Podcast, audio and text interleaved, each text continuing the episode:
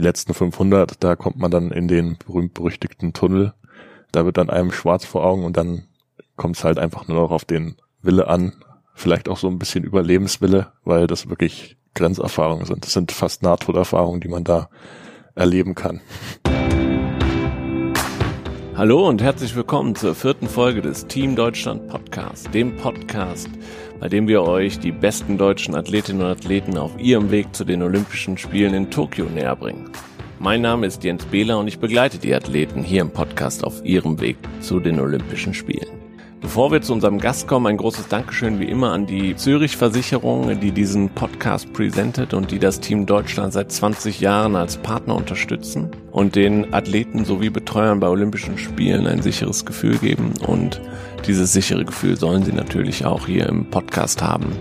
Denn wir sprechen über sehr, sehr intime Dinge auch und deswegen vielen Dank an dieser Stelle an die Zürich. Ich freue mich ganz besonders, dass wir heute mit einem der Shooting Stars im deutschen Sport sprechen können. Er ist dieses Jahr deutscher Meister geworden, Europameister und auch Weltmeister. Und dabei macht er seine Sportart erst seit drei Jahren. Wir sprechen mit ihm über Nahtoderfahrung im Zielbereich, was ihn motiviert, was ihn inspiriert und wie oft er am Anfang ins Wasser gefallen ist. Herzlich willkommen, Oliver Zeitler. Und was ist mit Oliver Zeitler? Beißt jetzt auf die Zähne, Augen geschlossen. Natürlich will er die Medaille. Die letzten Meter, der Däne oder der Deutsche oder der Norweger, Gold für Oliver Zeitler. Hallo und herzlich willkommen zur vierten Folge des Team Deutschland Podcast. Heute freue ich mich ganz besonders. Wir sitzen zusammen mit dem Shootingstar der deutschen Ruderszene. Seit drei Jahren erst auf dem Boot im Wasser unterwegs mit dem Ruderboot, aber dieses Jahr schon deutscher Meister, Europameister und Weltmeister geworden. Herzlich willkommen, Oliver Zeitler. Ja, vielen Dank. Oliver, wir reden hier immer über das Thema Olympische Spiele, die Faszination Olympia mit den Athleten, mit denen wir vorher gesprochen haben, in den drei Folgen zuvor. Max Hartung, Miriam Welte und Martin Keimer, die waren alle schon bei Olympischen Spielen. Du noch nicht. Was ist so deine Vorstellung von Olympia? Also Olympia ist für mich schon mein ganzes Leben irgendwie präsent gewesen, weil mein Großvater mir damals schon immer von den Olympischen Spielen erzählt hat, wie er dort war und was das für ein besonderes Event einfach ist. Und dadurch ähm, ist es in unserer Familie auch allgemein immer ein Riesenthema, immer wenn Olympia ist. Dann wird es im Fernsehen angeguckt, alle möglichen Sportarten, der Medaillenspiegel wird verfolgt und ja, das ist dann einfach auch ein Event, was uns als Familie interessiert allgemein. Kannst du dich noch daran erinnern, jetzt an Rio zum Beispiel? Was waren da so Momente, die dir im Kopf geblieben sind? Also in Rio, da war ich ja noch Schwimmer sozusagen. Und da habe ich natürlich besonders die Rennen meiner Teamkollegen damals verfolgt. Florian Vogel, Philipp Wolf. Die sind mir auf jeden Fall in Erinnerung geblieben. Und dadurch, dass ich dann zum Rudern gewechselt bin, auch das Einer-Finale zum Beispiel von Rio, wo es diese knappe Entscheidung zwischen Mahid Drysdale und Damir Martin gab. Das waren so die prägendsten Momente von Rio für mich. Jetzt hast du gesagt, Olympische Spiele war immer schon familiär bedingt ein Anreiz, auch im Leistungssport? War das immer ein Ziel, auch als Schwimmer schon? Ja, also ich habe auch als Schwimmer, als kleines Kind, blauäugig wie ich war, immer gesagt, dass ich zu Olympia möchte. 2016 hat es für mich leider nicht gereicht, da bin ich relativ klar an der Qualifikation damals gescheitert. Und ja, damit war das Thema dann eigentlich auch erstmal abgeschlossen für mich, sich da persönlich für zu qualifizieren. Jetzt hast du erzählt, da müssen wir dem Zuhörer vielleicht erklären, dein Opa Hans-Johann Färber ist Olympiasieger geworden 1972 im Rudern. Mhm. Was hat er dir davon erzählt? Wir haben ganz viele Olympiabücher, ich weiß gar nicht, wie weit die zurückgehen, daheim mit vielen Bildern und alles. Und da war ich schon als kleines Kind immer extrem begeistert von, wenn er davon erzählt hat, von seinen Rudergeschichten, wie er mit seinen Teamkollegen da um die Welt gereist ist, überall irgendwelche Erfahrungen gesammelt hat, die man auch auf andere Sportarten damals auch projizieren konnte, aufs Schwimmen, wo ich dann einfach so ähm, Wettkampferfahrungen von ihm dann erzählt bekommen habe und davon auch selbst profitiert habe. Und ja, die Medaille natürlich, die daheim liegt. Er hat ja eine goldene und eine bronzene. Das waren auch immer zwei so besondere Dinge, die im Haus zwar irgendwo in der Ecke lagen, aber man wusste ja, die sind da und irgendwie hatte das was. Wie oft hat man sich die angeguckt oder hat man sogar damit gespielt? Nicht wirklich oft haben wir uns die angeguckt, aber wie gesagt, die liegen irgendwo im Schrank hinten, weil für so besonders hält mein Großvater wahrscheinlich auch nicht, dass man die jetzt jedem immer und überall zeigen muss, aber ja, die Leute, die wissen, in welchen Haushalt sie kommen, die wissen schon, dass es irgendwo dieser Schatz verborgen ist im Haus. Olympia ist das große Ziel. Du warst, und das ist so ein bisschen unsere persönliche Verbindung, auch du warst bei den World Games in Breslau 2017 am Start. Mhm. Das sind die Olympischen Spiele in Anführungszeichen der nicht-olympischen Sportarten. Und da warst du in der Sportart Indoor Rowing heißt es offiziell, also Ergometerrudern, glaube ich. Mhm. Erzähl doch mal ein bisschen davon. War das schon ein bisschen Flair Olympische Spiele? Also es ist ja auch so ein Multisport-Event, wo dann verschiedene Disziplinen und verschiedene Länder aufeinander treffen. Natürlich in ganz, ganz abgespeckter Form, nicht so wie es bei Olympia der Fall ist. Und dadurch, dass Indoor Rowing damals eben eine Einladungssportart war, waren wir da auch nicht wirklich lange. Also ich glaube, wir sind einen Tag vor dem Wettkampf angereist und einen Tag nach dem Wettkampf abgereist. Das heißt, so einen Tag hatte man dann auf so einem Festival so ein bisschen dieses Feeling mit Athleten, dann auch Party zu machen nach unseren Wettkämpfen. Und ansonsten war das einfach ein normaler Wettkampf für mich, würde ich so behaupten. Aber so die Medaille, die ich da dann gewonnen habe, von der Größe her kommt die schon an so eine Olympiamedaille ran. Von daher, das ist schon ziemlich cool gewesen, auf jeden Fall, so ein Ding zu gewinnen. Jetzt erzähl mal, die Leute da draußen können sich wahrscheinlich unter Indoor Rowing nicht wirklich was vorstellen. Kannst du deinen Einstieg quasi ins äh, Rudern, kannst du das nochmal den Leuten beschreiben? Worum geht's da? Da geht's darum, dass man auf so einem Concept 2 Ergometer, wie sie auch in Fitnessstudios stehen, also so eine Rudermaschine, dort dann halt zwei Kilometer absolviert, so schnell wie möglich, also auch die olympische Distanz, wie sie auch im Boot gefahren wird. Und im Rudern, da ist es so, dass diese Ergometer auch im Winter, wenn der See zugefroren ist oder wenn es einfach zu kalt ist in der Früh, dass dann die Ruderer tatsächlich alle auf solchen Ergometern auch trainieren. Das heißt, es ist gar nicht so unwichtig, auch im normalen Rudersport, jetzt nicht nur im Indoor-Rudersport, sondern auch in dem Olympischen. Dieses Ergometer, das wird auch jährlich getestet. Also das ist ein Kriterium, um sich für die Nationalmannschaft zu qualifizieren, dass man dort halt eine gewisse Zeit unterbietet. Und als ich damals 2017 auf den deutschen Meisterschaften war, dort konnte ich mich dann halt unter anderem gegen Olympiasieger durchsetzen und da hat es dann auch bei mir Klick gemacht, dass ich vielleicht mal das Rudern an sich ausprobieren sollte, weil es eben schon ein wichtiger Baustein in der Qualifikation auch ist, dieser Ergometerwert. Aber nochmal, im Training kann ich es mir vorstellen, da fährt jeder für sich gegen eine Zeit, aber in diesem, wie sieht dieser Wettkampf im Indoor Rowing aus? Das ist dann so, dass die Ergometer verbunden sind mit Kabeln und rechts und links von einem stehen dann so Bildschirme, wo dann so ein virtuelles Rennen absolviert wird. Das heißt, man sieht, wie viel Meter man vorne ist vor dem anderen oder wie viel Meter man gerade Rückstand hat. Und sonst fährt man einfach nur diese zwei Kilometer wie auch im Training runter. War es denn spannend, aber im Training war das schon Teil deines Schwimmtrainings Ergometer oder ist das einfach du hast dich damit fit gehalten und hast dann gesehen, oha, die Zeiten sind ja ganz gut. Ähm, es war eher so, dass ich mich dadurch, nachdem ich mit Schwimmen aufgehört habe im November 2016, dann damit etwas verstärkt fit gehalten hat. Wir haben natürlich Ergometer im Keller stehen, dadurch, dass meine Schwester auch noch aktiv war zu dieser Zeit und jetzt immer noch ist. So kommt man dann in Berührung mit diesem Gerät und kann auch ganz passable Zeiten als Schwimmer da drauf absolvieren. Und dann hast du gesagt, es hat Klick gemacht bei dir, dass du es dann auch mal mit dem Rudern ausprobieren. Wie ist dann der Umstieg von dem Ergometer auf dem Boot? Also ich habe mich dann 2016 im Sommer das erste Mal in so ein Boot gesetzt, habe halt meinen Vater gefragt, ob er mir das mal ordentlich beibringen kann, weil einfach durch die Familiengeschichte, dass man das einfach mal auch zumindest könnte, ohne da irgendeinen leistungssportmäßigen Hintergrund mhm. zu haben. Und als ich dann eben im Februar 2017 dieses Ergometer-Rudern da gewonnen habe, hat es dann Klick gemacht, dass ich noch nicht fertig bin mit meiner sportlichen Laufbahn so, wie ich dem Schwimmen eigentlich war. Ich möchte noch mal wissen, habe ich mir dann gedacht. Und dann habe ich mit täglichem Rudertraining angefangen und bin dann statt zweimal im Monat jeden Tag rausgegangen an die Strecke. Wie oft bist du ins Wasser gefallen? Am Anfang jedes Mal. Also ja. das war mehrfach pro Einheit und das war auch mit den zunehmend kälter werdenden Temperaturen manchmal gar nicht so angenehm. Da war ich echt froh, dass ich gut schwimmen konnte und auch trotz der Kälte ähm, mich gut verhalten habe, also richtig verhalten habe und nicht äh, dann ertrunken bin in dem kalten See. Wie frustrierend ist das? Es kommt immer darauf an. Ich glaube, wenn man da so seine Motivation dahinter findet, dann ist es gar nicht so frustrierend. Dann fühlt man sich dadurch angestachelt.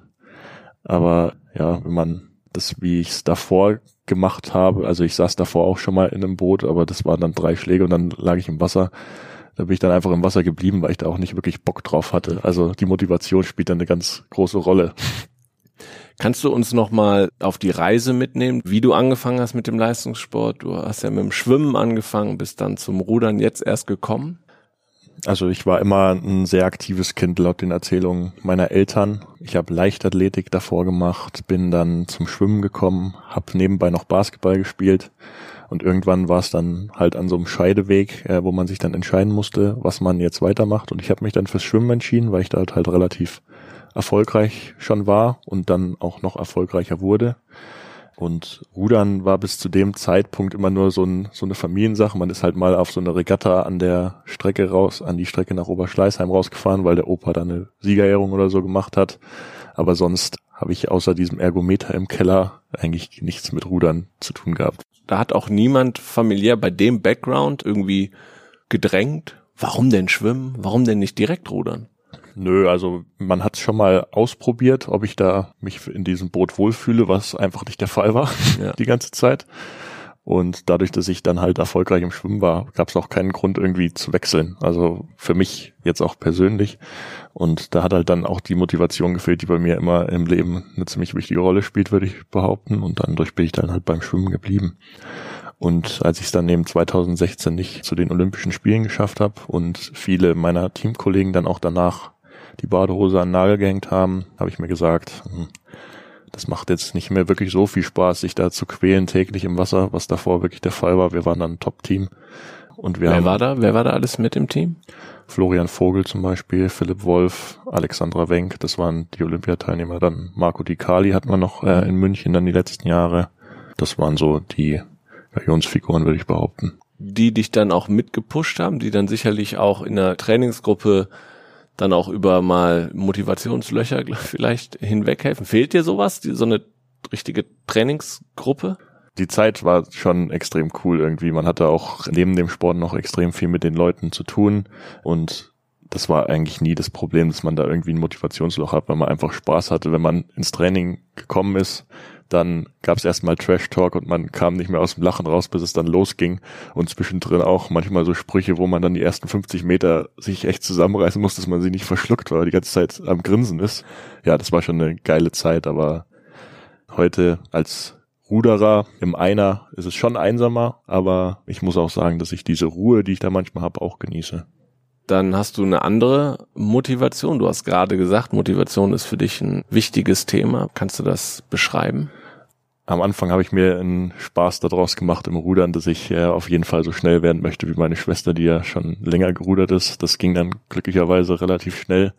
Und dann im Training, wenn er mal ein Doppelvierer oder sonst irgendwas nebenher gefahren ist, dann hält man halt mit dem Pace und versucht den abzuziehen. Das ist dann meine Motivation. Also immer irgendwie so Psychospielchen spielen, das ist meine Sache. Und auf, auf lange Sicht, Olympische Spiele, Teilnahme ist jetzt durch mit der WM und hast du dir auch da schon Ziel gesteckt? Also Olympia war tatsächlich im letzten Jahr auch schon präsent. Das war dieses Jahr wirklich dafür qualifizieren, möglichst eine Medaille machen, um den Platz für mich selbst zu sichern. Mhm. Und ja, jetzt geht's einfach so weiter. Also Olympia, diese fünf Ringe, die habe ich immer im Auge, wenn ich ins Ruderboot steige. Wie sieht das denn aus, so ein Trainingsalltag für dich? Im Ruderboot jetzt. Wie unterscheidet der sich auch zum Schwimmen? So ein Alltag sieht so aus, dass ich in der Früh gleich rudern gehe, dann anschließend. Früh heißt wie viel Uhr für die Leute da draußen, die sich das nicht vorstellen können? Um 7 Uhr ungefähr, 6.30 Uhr, 7 Uhr geht's aufs Wasser. Das ist dann eher eine kurze Einheit, so anderthalb Stunden. Eine Stunde, anderthalb. Und dann geht's in die Dusche, dann wird sich umgezogen, für die Arbeit fertig gemacht, dort dann bis 16 Uhr gearbeitet und dann am Nachmittag geht's dann entweder nochmal raus an die Strecke, nochmal eine längere Einheit rudern oder es geht zum Krafttraining oder irgendwelcher Ausgleichssport wie zum Beispiel Schwimmen, was ich auch noch relativ regelmäßig mache. Nicht so oft, wie ich sollte oder wollen würde, aber es ist auch noch Teil des Trainingsprogramms. Wenn du jetzt erst seit drei Jahren ruderst, wie sehr ist denn das Training für dich immer noch quasi an der Technik feilen, am Wassergefühl? Kann ich mir nicht genau vorstellen. Oder ist es eher Routine kriegen oder eher Kraft aufbauen? Wo liegt das der Fokus drauf? Das ist alles, würde ich sagen. Also einerseits war es am Anfang natürlich besonders wichtig, dass man die Technik lernt. Kraft hatte ich durchs Schwimmen schon, Ausdauer hatte ich auch durch Schwimmen schon. Und dann heißt es halt, die Technik erlernen, da etwas Routine reinzubekommen, damit man einfach auch beim Rennen nicht nachdenken muss, was mache ich hier jetzt gerade, sondern dass das alles einfach einen Fluss hat. Und das war das Wichtigste in den letzten Jahren, das einfach hinzubekommen so. Was würdest du sagen, macht dich besonders stark? Ist es deine Physis oder ist es die Motivation, diese, diese Mindgames, die du gerade angesprochen hast? Ich würde sagen, es ist einerseits meine körperlichen Voraussetzungen. Also ich bin ja groß, schwer, stark. Das ist wichtig beim Rudern. Dann habe ich ein gutes Wassergefühl, auch durch Schwimmen bedingt. Ich verstehe, wie ich mich am Wasser abstoße und wie ich nicht einfach durchs Wasser reiße, ohne da wirklich Vortrieb zu erzeugen. Und dann ist es auch das Mindset auf jeden Fall. Also das ist wieder eine Kombination aus vielen Dingen. Man kann jetzt nicht sagen, dass das eine da entscheidender ist als das andere, aber genau. Dieses Mindset, was du angesprochen hast, kannst du das nochmal detaillierter? Du willst immer der Beste sein, du willst andere schlagen. Glaubst du, dass das anhält oder ist das was, was vielleicht sich irgendwann ausreizt und du musst andere Reize setzen?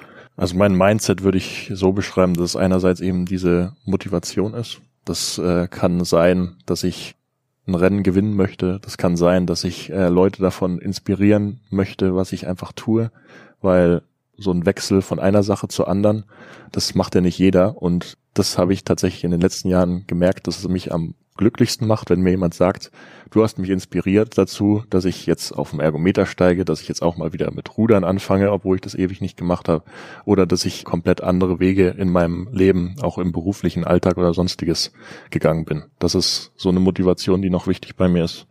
Und dann ist es halt diese Leichtigkeit, die dann auch durch diese Mind Games kommt, dadurch, dass ich einfach das alles mehr als Spiel sehe und nicht als Ernst des Lebens, weil letzten Endes habe ich hier bei meinem Arbeitgeber ein Backup sozusagen, wenn es mit der sportlichen Karriere nicht läuft. Deswegen ist das alles mehr oder weniger Spiel für mich. Und ich würde dann auch noch sagen, dass meine Fähigkeit, dass ich mich wirklich, wenn es Attention Go heißt, dass ich mich dann 100% auf dieses Rennen konzentrieren kann. Wenn ich dann währenddessen merke, oh, ich habe die Uhr nicht eingeschaltet oder sonstiges, ist es egal weil dann heißt es nur noch Fokus auf das, was ich jetzt zu leisten habe, Fokus darauf, andere zu schlagen und das habe ich relativ gut drauf. Man sieht die Bilder vor Augen von Ruderern, die nach dem Zieleinlauf fix und fertig sind. Kannst du das beschreiben mal? Eine 2000 Meter Strecke.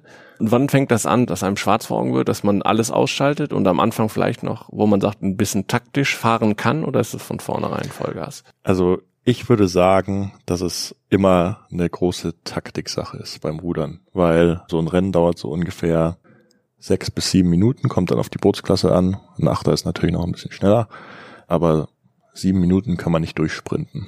Das mhm. kann man ja mal ausprobieren, aber das wird nicht funktionieren. Man versucht halt schnell gut vorne wegzukommen, um da keinen Rückstand dann gleich zu bekommen. Und nach 500 Metern setzt dann schon die erste Erschöpfung ein. Das ist so nach 1,35, 1,40. Da merkt man dann schon, oh, der Körper wird langsam blau, Jetzt muss ich in einen Bereich kommen, in dem ich gut die mittleren 1000 fahren kann. Finde ich schon relativ früh, ehrlicherweise, dass das so früh losgeht. Ja, ja. die mittleren 1000, das ist auch der schwerste Teil des Rennens. Da versuche ich halt immer möglichst Kraft zu sparen, um dann hinten raus nochmal Gas zu geben.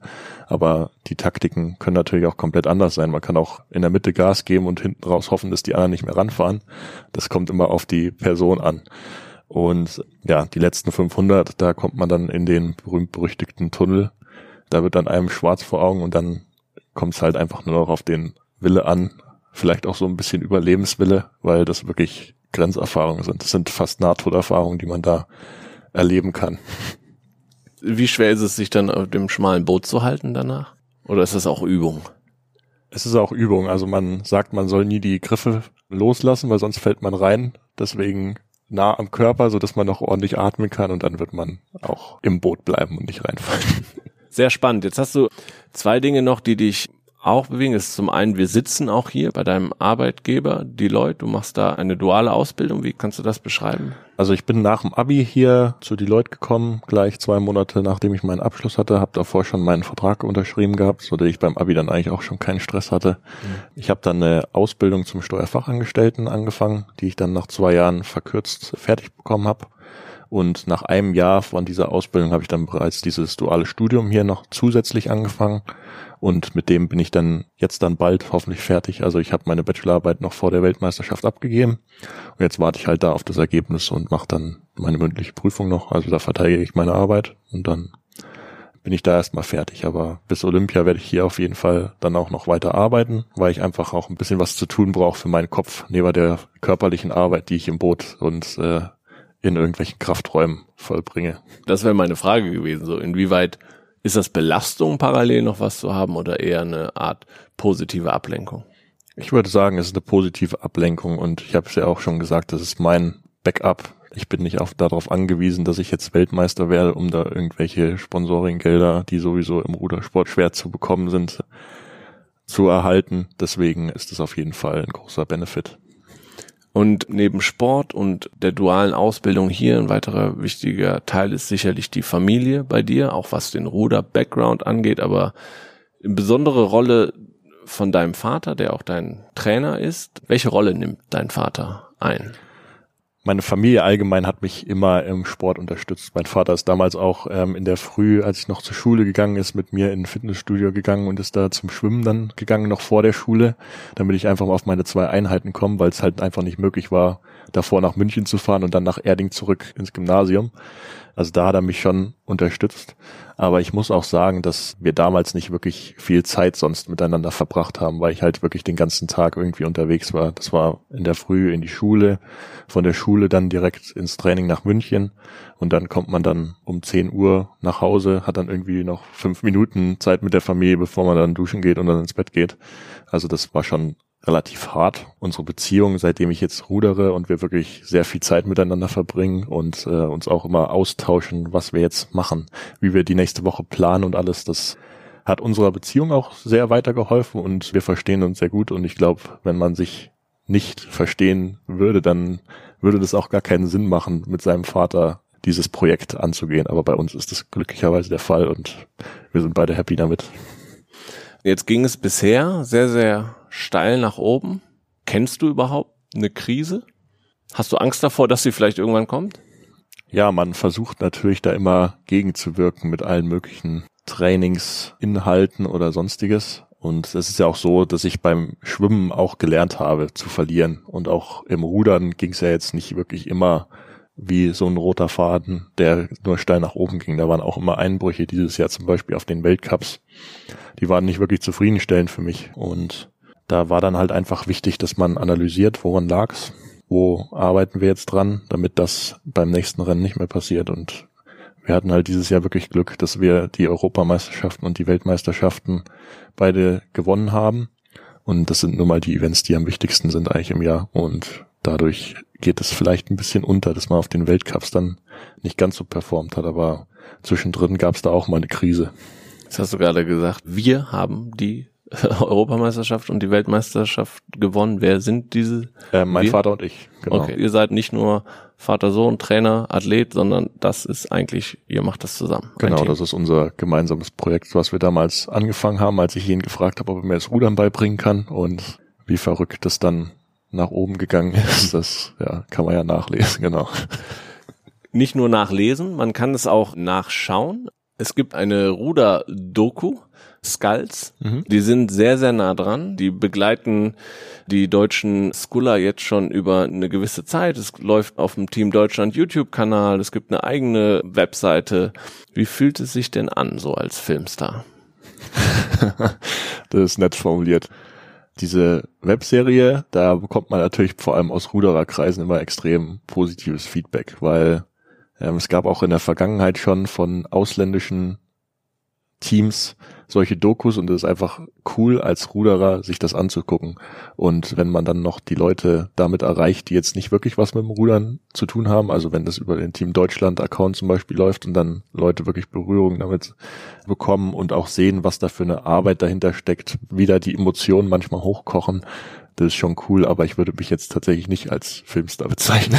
Aber wie, wie gefällt dir dein persönlicher Auftritt in der Serie? Ich glaube ganz gut. Manchmal komme ich da vielleicht ein bisschen kalt rüber oder nur Killerinstinkt an, aber wenn man mich wirklich persönlich kennenlernt, dann weiß man, dass es eigentlich anders ist.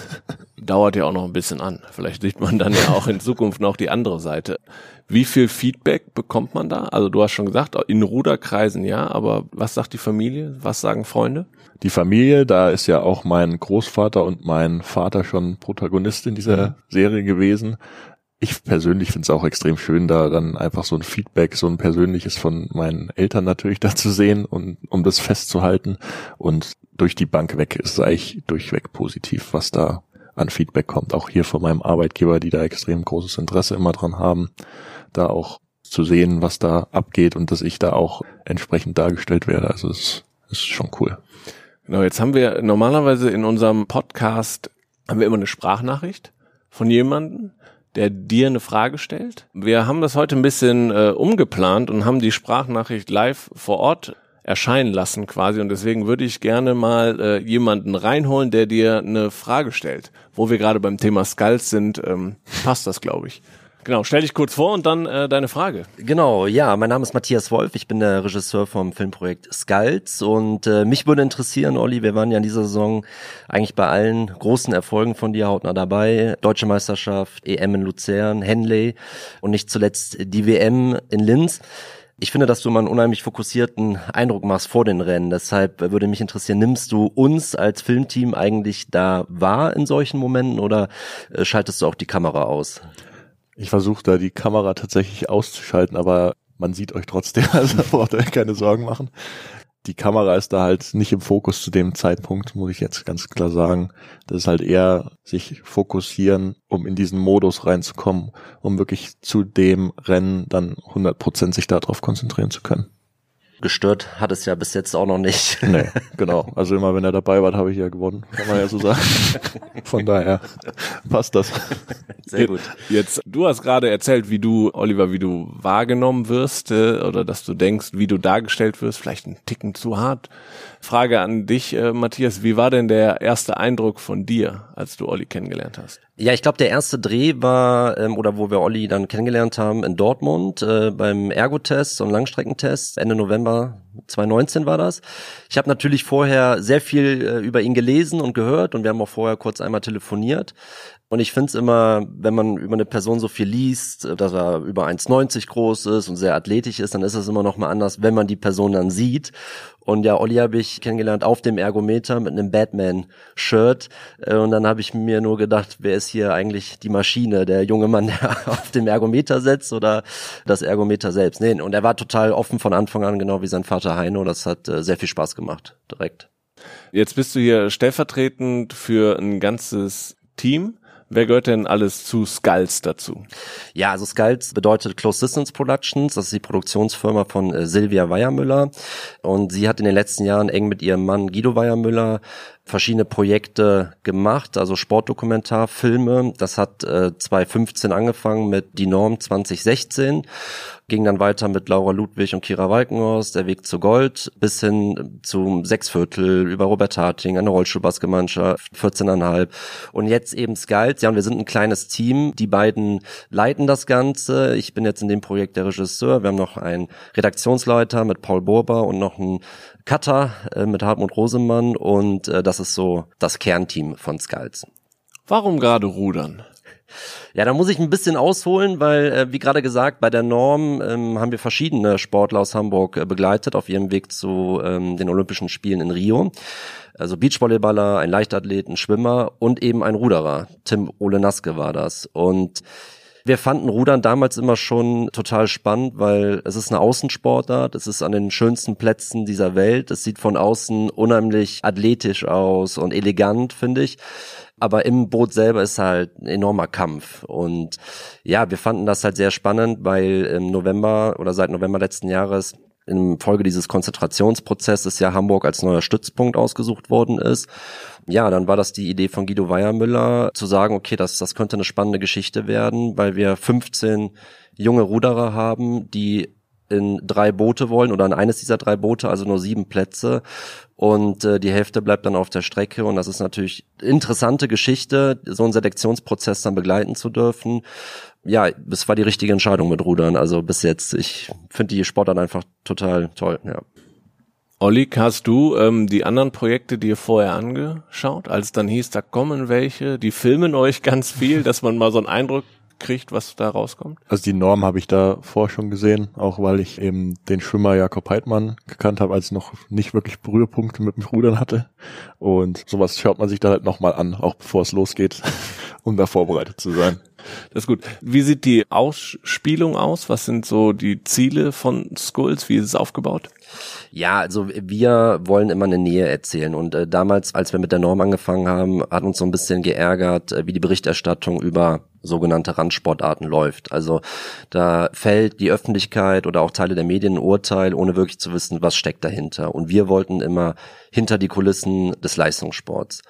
Und äh, wir haben dann angefangen, transmediales Storytelling zu machen. Das bedeutet, dass wir schon während wir drehen immer wieder Episoden, Clips und Interviews veröffentlichen, so wie wir es jetzt auch machen.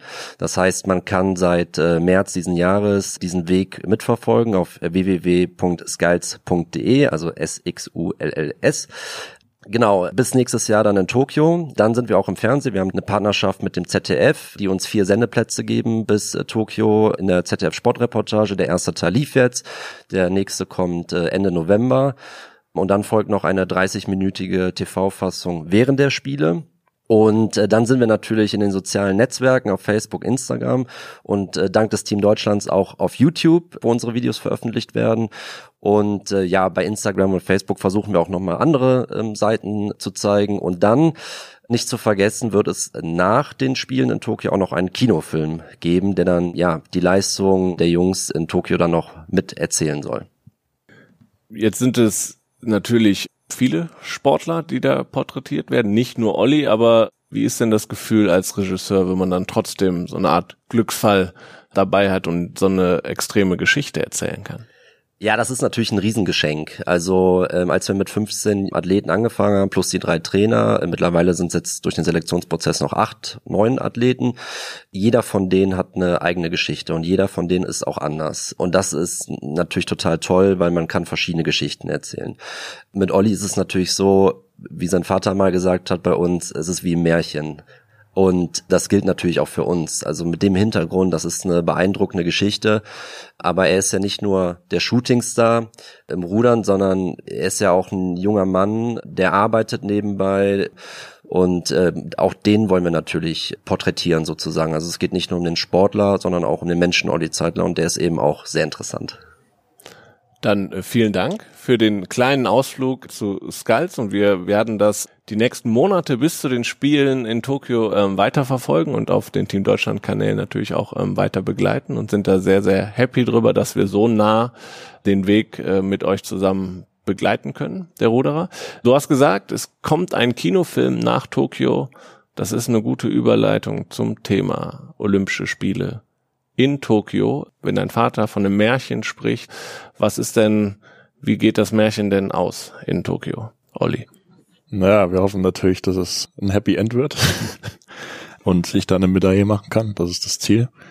Aber die Konkurrenten sind so stark, vor allem in der Bootsklasse einer. Das war jetzt, wenn man sich das Weltmeisterschaftsfinale anguckt, da war, sind wir auf die letzten 500 Meter gegangen und da waren, waren am Ende fünf Leute, die das Ding hätten gewinnen können. Da ging es dann nur, wer ist am schnellsten über die Linie drüber.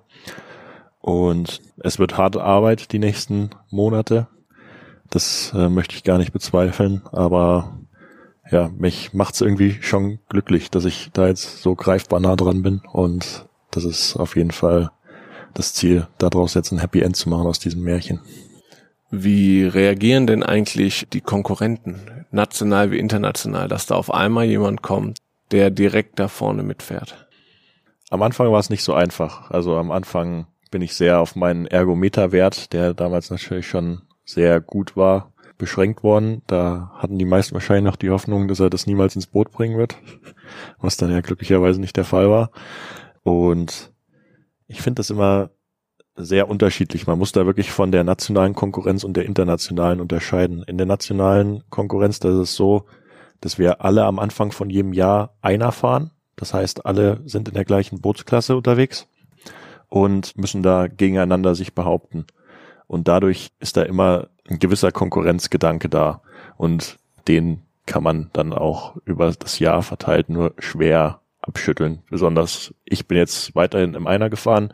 Die anderen haben sich in Mannschaftsbooten zusammengetroffen. Ich denke, dass in Mannschaftsbooten sich das dann etwas harmonisiert, aber man schaut schon immer nach links und rechts und hat da schon immer einen Konkurrenzgedanken und international ist natürlich der Konkurrenzgedanke auch da. Soweit es Attention Go heißt, sind alle im Killer-Modus. Aber rundherum ist es eigentlich sehr freundschaftlich. Und da wurde ich auch 2017, als ich da zur Weltmeisterschaft gefahren bin, auch schon sehr, sehr nett in den Kreisen der Einerfahrer aufgenommen. Da haben sich auch schon, ich würde sagen, sehr schöne Freundschaften entwickelt. Nochmal kurz zu Matthias. Gibt es Spitznamen, die ihr gehört habt? Ihr habt ja auch mit vielen schon gesprochen. Ja, äh, Damir Martin, äh, kroatischer Ruderer, hat gesagt, ja, unser kleiner Terminator. Klein ist er nicht. Und äh, ja, Steph Brunning, der ähm, holländische Einerfahrer, hat gesagt, he's out of this world. Also sowas passiert once in a lifetime und die waren, also als wir die mal zu Olli gefragt haben, die waren schon alle erstaunt, wie das eigentlich sich entwickelt hat bei ihm. Aber mit sehr viel Respekt auch, ja. Olli, kannst du damit leben, mit den Spitznamen? Ja, man kann sich seine Spitznamen ja nicht aussuchen, die werden einem ja gegeben. Man wird auch nur zur Legende, wenn jemand einen Legende nennt. Deswegen kann ich damit gut leben. Ja. Jetzt, wenn wir nochmal nach Tokio blicken, glaubst du denn, du kannst Olympia auch genießen, weil Olympische Spiele eben nicht nur der Wettkampf sind, sondern das ist klar ein großer Teil, aber es gibt eine Eröffnungsfeier, es gibt das ganze drumherum. Das werden für dich die ersten Spiele sein. Martin Keimer hat uns in der letzten Podcast-Folge erzählt, dass das seine ersten Spiele haben ihn sehr, sehr erschlagen. Er konnte kaum schlafen, er, weil er sich alle anderen Sportarten angeguckt hat und äh, sich gar nicht auf seinen Sport mehr konzentrieren konnte, überspitzt gesagt. Wie stellst du dir das vor? Ich stelle es mir eigentlich relativ romantisch vor. Also es wird, glaube ich, ein Mega-Event, wo ich sehr viel Spaß haben werde. Und auch da werde ich mir wieder ein paar Gedanken zu machen, so dass ich da wirklich top motiviert zu meinen Wettkämpfen fahren kann und dort dann auch meine Leistung zu 100 Prozent abrufen kann. Warst du schon mal in Tokio? Noch nicht. Deine Geschichte wird auf jeden Fall sicherlich eine der Geschichten sein, die auch schon im Vorfeld immer wieder erzählt wird. Hast du dir da schon mal Gedanken gemacht, dich da irgendwie auch in gewisser Weise darauf vorzubereiten? Also der Druck, der wird auf jeden Fall groß sein. Ich bin jetzt Weltmeister geworden. Das heißt, eigentlich gehe ich da als Topfavorit auf eine Goldmedaille ins Rennen. Und dem muss man natürlich jetzt erstmal gerecht werden. Also ich werde das versuchen, so gut wie möglich zu schaffen. Ansonsten, wie gesagt, ich versuche diese Zeit dort zu genießen, weil das ist wirklich eines meiner Lebensziele, dass ich ein Olympionik werde und wenn ich dann noch eine Medaille, das heißt, das für immer bei mir auch in meinem Schrank so ein Ding liegt, dann bin ich happy. Und danach? Ich würde sehr, sehr gerne noch bis Paris weitermachen, einfach weil ich noch jung genug bin, würde ich behaupten. Das beste Ruderalter fängt mit 30 an, sagt man. Da bin ich dann noch nicht mal drin.